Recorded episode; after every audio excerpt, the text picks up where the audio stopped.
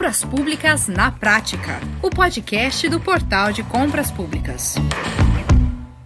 Chegamos! Olha, você não vai acreditar, mas aqui estou eu dizendo mais uma vez: trago novidades. Sim, acredite. O portal de compras públicas agora oferece também os serviços de concorrência eletrônica para o atendimento de licitações de bens e serviços de alta complexidade, como é o caso das áreas da construção civil, da publicidade, por exemplo. E o novo modelo de concorrência eletrônica atende à nova lei de licitações, a 14.133 de 2021, e o portal já está com tudo prontinho para você desfrutar de mais essa ferramenta ágil, segura e eficaz para suas compras públicas. Legal, não é? Então, olha, vem comigo entender mais sobre a concorrência eletrônica na nova lei de licitações e as vantagens de se usar o novo lançamento do portal para essa modalidade. E quem nos explica tudo é ninguém mais, ninguém menos que o advogado, diretor-presidente do Instituto Protege, consultor e professor, Dr. Murilo Jacobi, juntamente com o CEO do Portal de Compras Públicas, Leonardo Ladeira. Olha, senta, porque hoje nós vamos ter uma super aula aqui, hein? Leonardo, mais uma vez nós temos aqui um grande nome com a gente para compartilhar conhecimentos importantes, não é?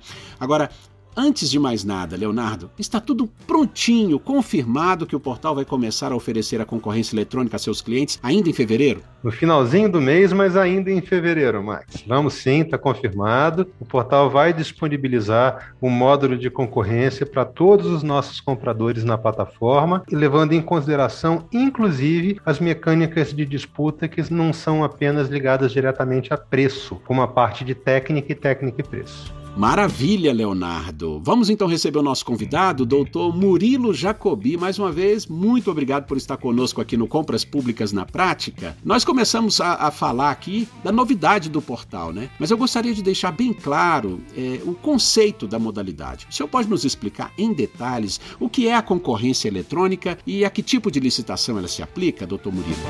Maravilha, Tomax. Boa pergunta. Então vamos lá. Concorrência eletrônica é uma das poucas modalidades que a nova lei, a Lei 14133, traz para aquisição de bens, compra de serviços, obras para a administração pública. Né? Nós temos as mo seguintes modalidades na Lei 14133. Nós temos o leilão, o concurso, o diálogo competitivo, o pregão e a concorrência. Então, leilão e concurso são muito específicos, né? Seleção de projeto, leilão para vender, alienar bens. Ah, o diálogo competitivo tem seu nicho específico. Para então comprar os objetos, serviços e contratar as obras do dia a dia da administração pública, nós temos basicamente duas modalidades: o pregão e a concorrência. E aí eu pego esse gancho para já responder a segunda parte da pergunta. A concorrência serve para tudo, ok? Desde eu poderia, em tese, adquirir, comprar uma cadeira, contratar um serviço complexo, contratar uma obra por menor preço, por técnica e preço, por melhor técnica. Em todos os sentidos eu posso usar concorrência. Inclusive, é essa filosofia que a lei estabelece que eu vou usar o pregão quando eu estiver falando de bens e serviços comuns ok? Então, eu devo usar concorrência quando estiver falando de bens e serviços especiais. Ou seja, bens e serviços não são de prateleira, que não, não são facilmente é, definidos no termo de referência, onde existe uma variação de qualidade entre esses objetos eu devo usar concorrência, também devo usar concorrência na técnica e preço e na licitação por melhor técnica, maior retorno econômico, que são os critérios de julgamento trazidos pela Lei 14133. O senhor pode explicar melhor em detalhes esses critérios, doutor Murilo? A nova lei traz os seguintes critérios de julgamento. Nós temos menor preço, que a gente já conhece, da 866, maior desconto, que não deixa de ser outra vertente do menor preço, também já é velha conhecida nossa, que é onde eu, eu tenho um preço referenciado e os licitantes vão ofertar um desconto linear sobre esse preço. Relativamente comum quando a gente fala de manutenção de veículos, por exemplo, eu vou fazer a licitação pelo maior desconto sobre a tabela de preço do fabricante é o jeito mais fácil de conseguir licitar a quantidade de itens que podem estar envolvidos em manutenção de veículos. Né? Nós temos a técnica e preço, também velha, conhecida nossa. Nós temos a melhor técnica e a diferença entre os dois é o seguinte: na melhor técnica, a administração pública estabelece um preço, é um preço diferenciado e vai dar só pontuação técnica ok? Quem conseguir melhor pontuação técnica tende a vencer a licitação. E aí eu vou poder até negociar o preço do melhor pontuação técnica. Essa pontuação técnica tem que ser estabelecida de acordo com quesitos, o mais objetivos possíveis estabelecidos no edital. Então, eu posso selecionar, por exemplo, fazer uma licitação por melhor técnica para contratar um portal para realizar licitações eletrônicas. Por quê? Porque não é o preço que é diferenciado, né? O, o, portal de compras públicas e vários outros portais públicos não cobram nada da administração pública. Então, quais são as diferenças? A adaptabilidade, a funcionalidade, o de ter backup, o fato de ter auditoria, o fato de não cobrar nada do licitante vencedor. Então, eu vou pontuando tecnicamente esses quesitos de forma de quem tiver a melhor pontuação vai ser o vencedor da minha contratação. E aí eu dou um passo para trás, eu prego esse exemplo para explicar a técnica e preço. A técnica de preço é uma mistura entre a melhor técnica e o menor preço. Eu tenho pontuações técnicas que vão ser avaliadas e elas vão ser sopesadas, comparadas com o meu preço ok? Então eu tenho uma equação lá onde que cada ponto equivale a x mil reais, x 10 mil reais, e aí eu vou fazer essa equação para saber qual é o melhor, a melhor empresa que fornece o melhor serviço para mim, mim na administração pública. Obviamente, esses, esses critérios de julgamento, melhor técnica e técnico preço, são critérios mais trabalhosos, porque eu tenho que estabelecer esses, esses critérios, tem que ser relativamente objetivo, tem que ser relevante para a contratação, e por conta disso, é, acabam sendo mais raros. A maior parte das licitações de administração pública, a gente está falando de menor preço, mais tradicional. Além disso, nós temos o critério de julgamento maior retorno econômico, que é um critério de julgamento específico para as contratações de eficiência. O que são as contratações de eficiência? Na nossa vida privada, tem, nossas empresas privadas têm começado a surgir, né? A empresa privada ela é abordada aí por um vendedor que fala o seguinte: olha, eu vou colocar uma placa solar na sua, na sua, na sua empresa, vou fazer uma eficientização energética na sua empresa e você me paga pelo que você economizar da sua energia elétrica, da sua conta de energia elétrica. Então, esse é o conceito para a administração pública. Eu vou licitar uma eficientização energética, por exemplo, no meu prédio, a empresa vem, coloca placas solares, coloca eh, lâmpadas mais econômicas, ar-condicionados mais econômicos, coloca sensores de presença para as luzes apagarem e não ficar acesa muito tempo. Ele faz tudo o que ele quiser ali, tiver no plano de trabalho dele, e ele vai ser remunerado pelo que ele conseguir economizar de energia elétrica, ok? Por que, que eu estou falando todos esses critérios de julgamento? Porque a regra é que todos os critérios de julgamento eu devo utilizar a concorrência, salvo no pregão por menor preço para bens e serviços comuns, e inclusive serviços de engenharia comum eu vou usar o pregão. Todos o resto eu vou usar concorrência. E agora, Max, vem uma questão para a gente refletir e aí a gente especular sobre o futuro, né? A lei é recente, saiu 1 de abril do ano passado, a, ainda vai ser obrigatória só a partir de abril, 1 de abril de 2023, mas é, a lei não diferencia o procedimento da concorrência e, o, e do pregão. De acordo com a lei, a concorrência e o pregão têm o mesmo rito. Então a gente vê um movimento, e aí a doutrina se divide nesse trabalho de especulação, de futurologia, né? A doutrina se divide dizendo: e aí? Será que a gente vai dividir as modalidades, fazendo o pregão de um jeito e a concorrência de outro, parecido com o que a gente tem no 866, né? O pregão com lances, com uma modalidade mais dinâmica, mais ágil, e a concorrência mais burocrática, mais demorada, é, com habilitação primeiro, com regra com habilitação primeiro e etc., sem lances. Como é que isso vai funcionar? E aí tem, a, como eu estava falando, a doutrina se divide, em que essas modalidades vão ser separadas e a parte da doutrina acha que elas vão ser igualadas, ou seja, cada vez mais o pregão e a concorrência vão ficar mais parecidos e cada vez vai ser menos relevante discutir qual modalidade eu vou usar, porque eles vão ficar praticamente iguais. Excelente! E, e, quais as principais diferenças, hein, doutor Murilo, entre a modalidade de concorrência no formato tradicional, previsto na legislação anterior, que, que regrava né, as licitações, a 8666 de 1993, e a modalidade no formato eletrônico, digital, que prevê a nova lei, a 14133 de 2021, hein?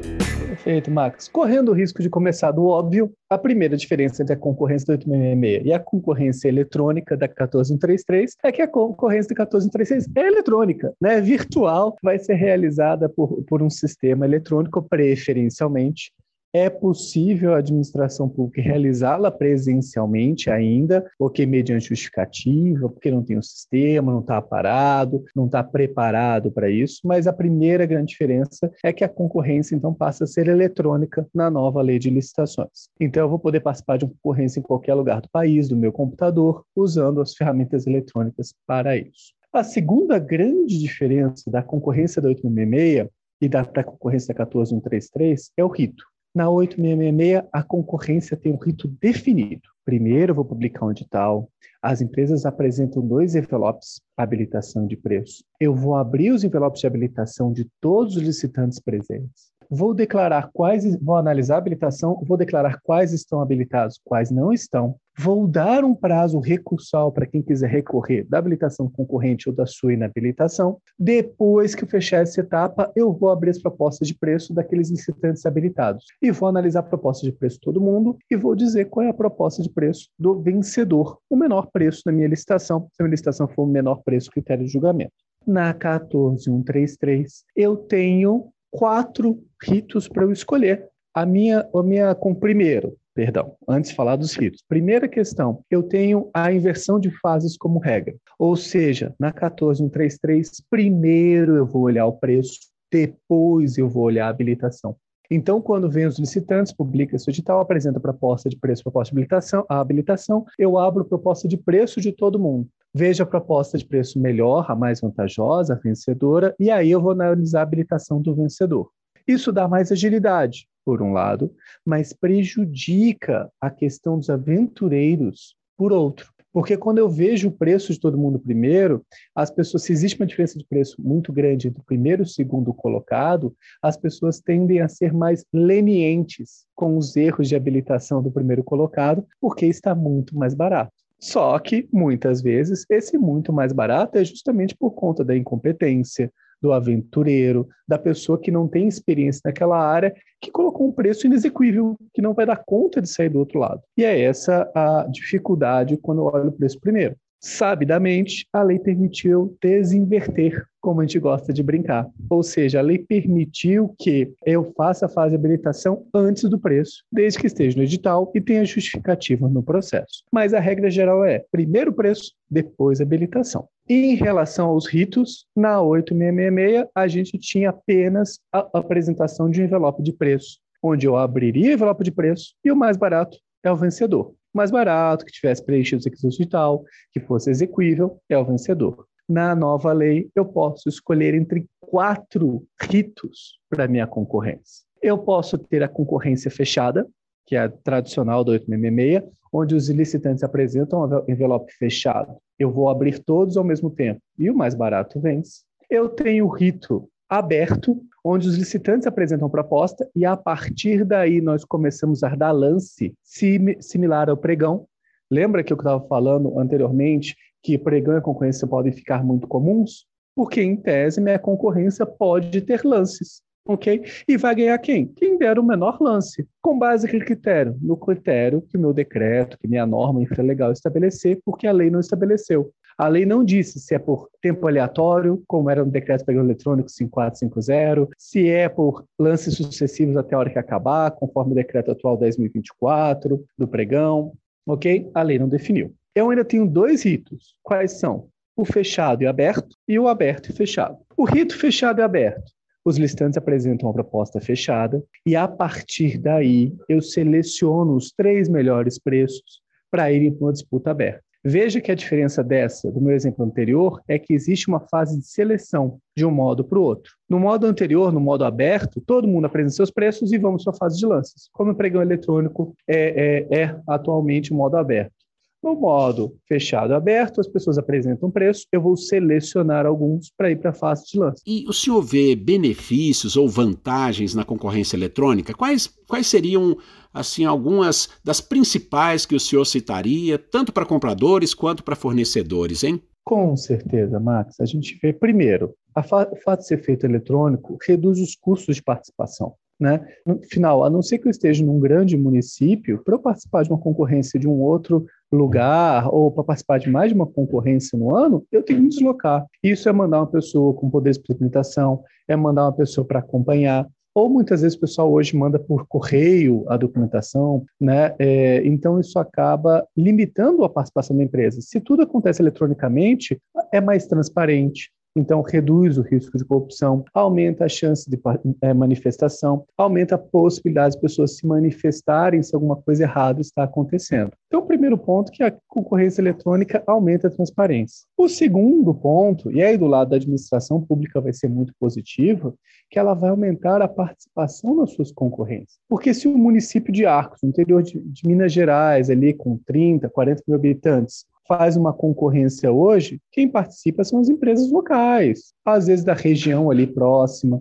Quando você vai para concorrência eletrônica, em tese, qualquer empresa do Brasil pode participar. Lógico que alguns serviços, naturalmente, atraem a, a, questão da participação local, porque eu preciso ter uma equipe lá, vou desenvolver o serviço lá, vou prestar o serviço na localidade, vai exigir uma série de contextos. Mas alguns serviços, alguns objetos, hoje com cada vez sido mais comum, eu posso estar em outro estado e prestar esse serviço. Né? Eu não preciso estar perto ali para prestar. Então, vou ter naturalmente uma tendência a maior competição e uma maior economia nos processos licitatórios. Por outro lado, se eu sou um fornecedor, eu também vou poder ampliar o meu leque. Se eu participo ali das minhas licitações nos meus municípios ali perto, três, quatro municípios ali próximos, eu posso começar a participar das licitações do estado inteiro, na região inteira, né? no grupo de alguns estados próximos. Então, isso permite também o crescimento da empresa que estiver bem preparada para isso, para usufruir desse benefício dentro desse contexto. Eu acho que essas são as grandes vantagens, a transparência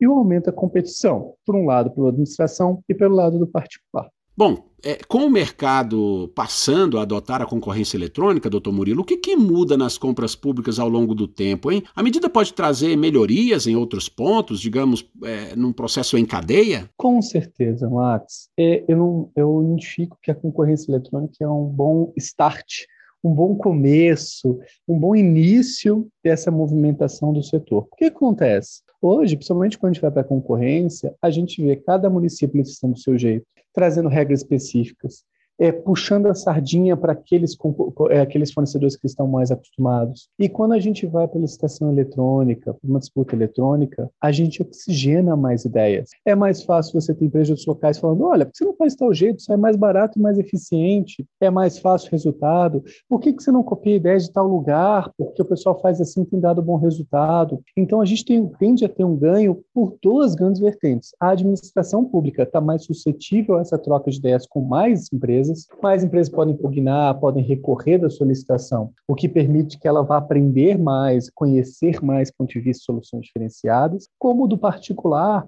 que acaba é, permitindo ele interferir em mais licitações para que os cenários fiquem mais competitivos. Veja, outro dia eu estava analisando um termo de referência de uma empresa que é uma empresa de fornecimento de veículos.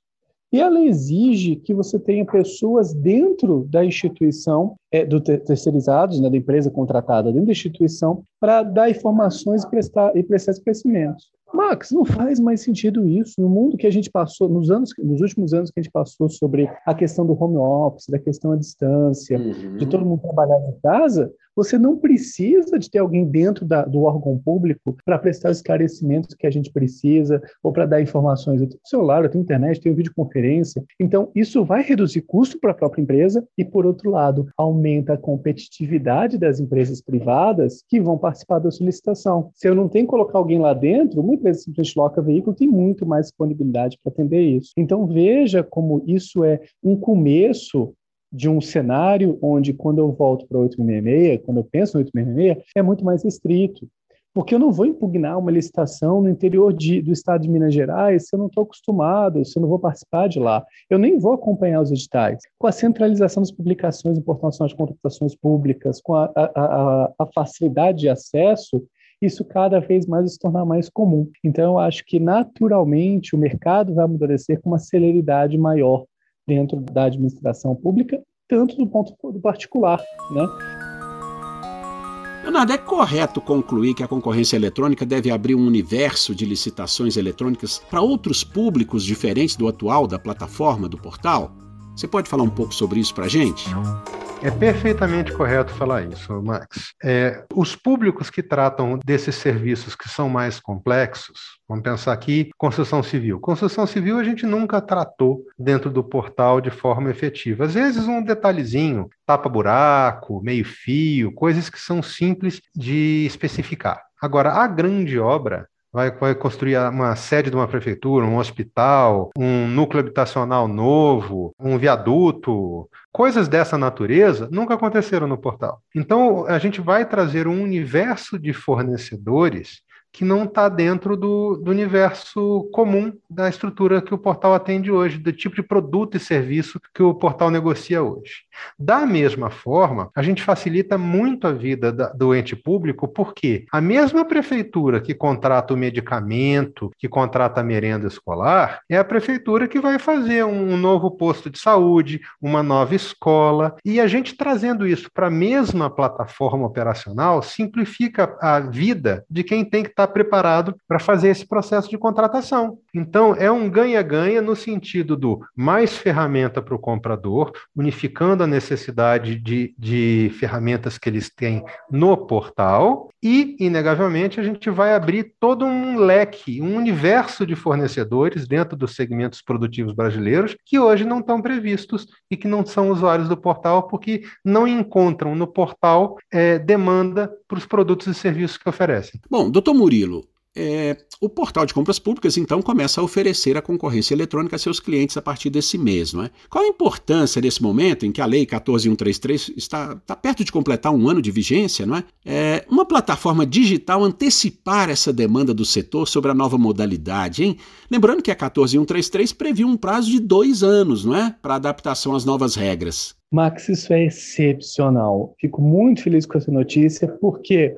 Porque um ponto que a gente bate muito na tecla é sobre a possibilidade de dos licitantes ou dos órgãos públicos praticarem com a nova lei. Porque, como você mesmo falou, a nova lei vai ser obrigatória depois de 1 de abril de 2023. Aí eu não tenho escolha. Então, nada melhor do que permitir que tanto o órgão público quanto os licitantes comecem a experienciar a passar pela experiência de usar uma concorrência eletrônica num ambiente, uma zona de conforto. Até porque, quando virar a nova lei, a próxima licitação, quando a 866 for revogada, depois de 2023, a próxima licitação do Estado, do município, daquele órgão, vai ter que ser na nova lei, independente da complexidade do objeto. E agora não, agora eu posso pegar aquele objeto mais simples, que dá menos trabalho, que é mais tranquilo, que fica na zona de conforto, tanto da administração quanto do particular, e começar ele fazer na forma eletrônica, para quando chegar licitações mais complexas, mais desafiadoras, eu já estar pronto, né?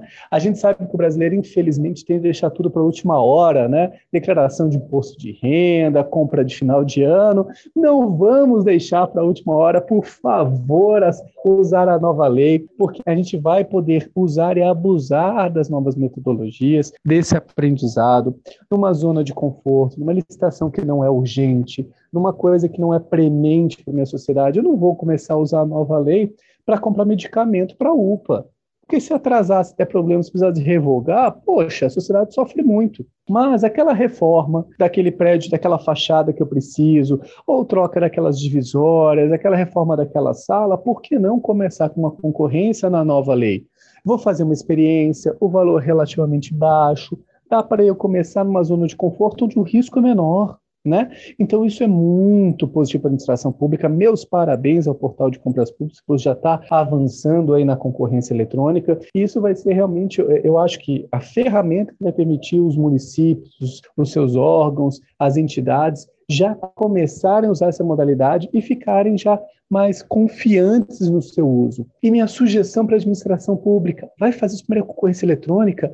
Poxa, liga para o Tribunal de Contas, fala, olha, quero fazer a primeira concorrência eletrônica da 14133, será que algum auditor podia acompanhar a gente, trocar algumas ideias e etc? Isso é excelente, cara, porque você está chamando alguém que vai fiscalizar para aprender junto com você e ver suas dificuldades e te ajudar a superar.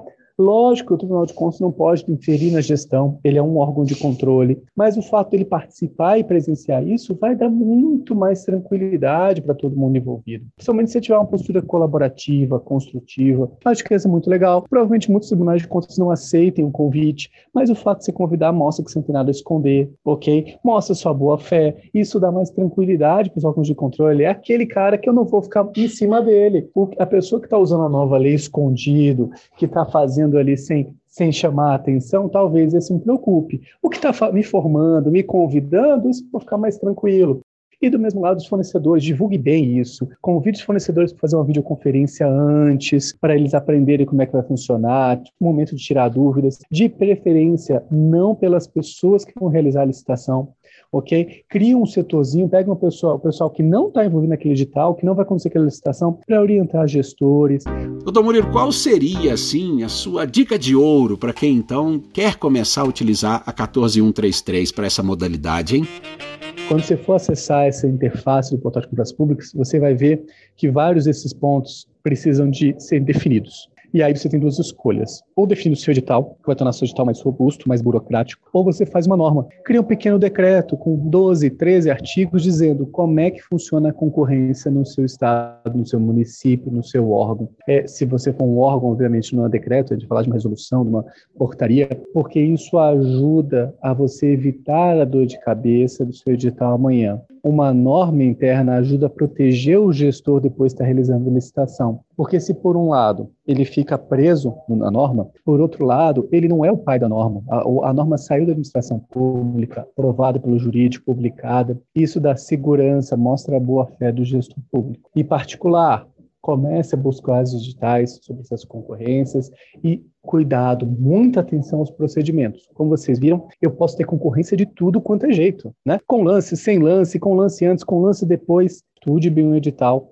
e não cometa o erro de interpretar um edital da nova lei pensando na 866. Amigo, virou a chave. Se é a nova lei, mesmo que a 866 ainda esteja vigente, se o edital se regra pela nova lei, é a nova lei. Se o edital está com um buraco, onde não há o esclarecimento de um ponto, de um fato, e você precisa esclarecer isso, impugne o edital, peça esclarecimento para você saber essas informações. Não presuma que você vai aplicar o mesmo entendimento da 866. Não é para ser assim. Quando a gente muda a, o regulamento, a gente muda a lei, muda o espírito tanto que eu posso ter uma concorrência completamente diferente com tudo que você conhece chamado como concorrência. A gente vai ter que precisar reinterpretar isso. Então, abra a sua cabeça quando você vê esse edital, leia com calma e, se precisar, busque auxílio de especialista. Max, eu acho que era esses meus alertas aí, minhas advertências para quem vai começar nessa nova, nessa nova atividade. Olha, muito bom, doutor Murilo. E o portal de compras públicas largando na frente, hein, Leonardo? Leonardo, levou muito tempo para a plataforma desenvolver a nova solução, as ferramentas? Houve grandes dificuldades? Foi um desafio interessante, Max, porque a mecânica da concorrência, principalmente nos processos que são mais complexos, que, que envolvem a parte de avaliação técnica, elas não são a mecânica que o portal estava habituado a operar. A gente teve que entender como é que isso acontecia dentro do, do processo da, da concorrência e mais, entender como é que a gente ia automatizar isso, né? Porque a mecânica de avaliação de quesitos técnicos tem que, inclusive, permitir a ponderação entre vários quesitos diferentes, Max. Quando você está fazendo uma análise técnica numa concorrência, você não, tá, não, não tem toda uma avaliação técnica linear, não é um ponto mais um ponto mais outro ponto. Você cria uma estrutura de avaliação, dá pesos para as respostas possíveis e permite que o sistema monte esses questionários, inclusive para a mecânica da avaliação técnica em paralelo à disputa de preço. Então é uma mecânica muito diferente do, da disputa quando a gente sai da validação apenas financeira, que é o que o portal até o momento estava habituado a fazer. Perfeito. Leonardo, qual a importância hein, que você destaca dessa nova modalidade 100% digital, tanto para o portal quanto para os compradores? Max, a gente está trazendo todo um universo que não tá previ estava previsto na, nas modalidades eletrônicas para dentro do ecossistema. Como assim? O, o pregão eletrônico ele atendia basicamente a compra de bens e serviços comuns. Quando a gente passa para a mecânica da concorrência, a gente está saindo desse escopo do bem e do serviço comum e passando para as contratações que são mais complexas, que precisam de projeto base, que precisam de uma avaliação técnica da capacidade de produtiva e de entrega do fornecedor. Então, a gente está falando aqui de obra de engenharia, a gente está falando aqui de contratação de publicidade e propaganda e outros serviços que até então não estavam envolvidos nesse mundo da, da, compra eletrônica. Quando a gente fala principalmente da questão de obras, o que, que acontece? Todo um universo, né, construtoras, é, empresas que incorporadoras, empresas que trabalham com essa parte de infraestrutura civil, vão poder começar a participar de forma eletrônica desses processos. Também vão ganhar agilidade, também vão ganhar, vão ganhar celeridade em processos, que todo mundo fala que normalmente são muito lentos, exatamente exatamente porque é um processo manual moroso de se construir, e a gente acredita que a gente vai conseguir não só trazer um público novo que precisa licitar, compradores novos com demandas novas, como também um, todo um segmento do, do, do mercado que hoje está acostumado a fazer as coisas só de forma presencial e que vai começar a ter que fazer isso de forma eletrônica também. É mais uma mudança de comportamento dentre as várias que a gente tem visto de, de 2019 para cá. Para encerrar, Leonardo, o portal está a todo vapor em 2022, não é? Eu queria te ouvir sobre qual a sua, a sua expectativa em relação à adoção da nova modalidade por parte dos entes compradores e também perspectivas para esse ano, a médio prazo. A gente vai trazer aqui todas as modalidades acessórias, todas, todas as ferramentas acessórias que estão previstas na 14133, e a gente, além da concorrência, também vai tratar o diálogo competitivo. Além disso, a gente vai criar as ferramentas para também promover a contratação de inovação, que é uma demanda muito forte dos nossos compradores, e a gente vai colocar isso dentro da, da plataforma também. O portal em 2022 não está planejando nem leilão nem concurso ainda. Isso está fora do nosso roadmap desse ano. E no meio do caminho, tem alguns assuntos que a gente já tinha conversado que estão tendo andamentos bem interessantes. O portal continua na jornada de internacionalização e ainda e agora, no dia 9 de fevereiro, nós fomos, é, nós fomos indicados como uma das 21 GovTechs startups do mundo que merecem ser acompanhados em 2022 pela startup.co é, .co, que é uma consultoria inglesa especializada no segmento GovTech e que está olhando movimentos que são internacionais como o nosso. Olha, muito bom, muito bom. Comecei o programa falando em novidades e o Leonardo traz informações quentinhas até no encerramento, hein? Bom demais. Olha, a vontade é de estender ainda mais esse assunto, mas o nosso tempo já se esgotou. Se você que nos ouve quer esclarecer mais dúvidas, entre em contato com a gente. Nosso telefone é 3003-5455. A nossa equipe especializada vai te atender com toda a atenção. E por aqui eu quero então agradecer imensamente ao advogado, diretor-presidente do Instituto Protege, consultor e professor, Dr. Murilo Jacobi, pelos conhecimentos gentilmente compartilhados aqui com a gente. Muito obrigado, Max. É uma satisfação participar aqui e fico à disposição que puder ajudar no futuro. Um grande abraço. E Leonardo, Leonardo Ladeira, CEO do Portal de Compras Públicas, muito obrigado por participar de mais esse episódio com a gente. Parabéns pela novidade, hein? E vamos em frente. Obrigado, vamos em frente, Max, e até a próxima. Sempre que precisar, estamos aqui. Bom, e não há tempo para mais nada. Eu fico por aqui. Muito obrigado pela companhia e até a próxima. Você ouviu Compras Públicas na Prática, o podcast do Portal de Compras Públicas.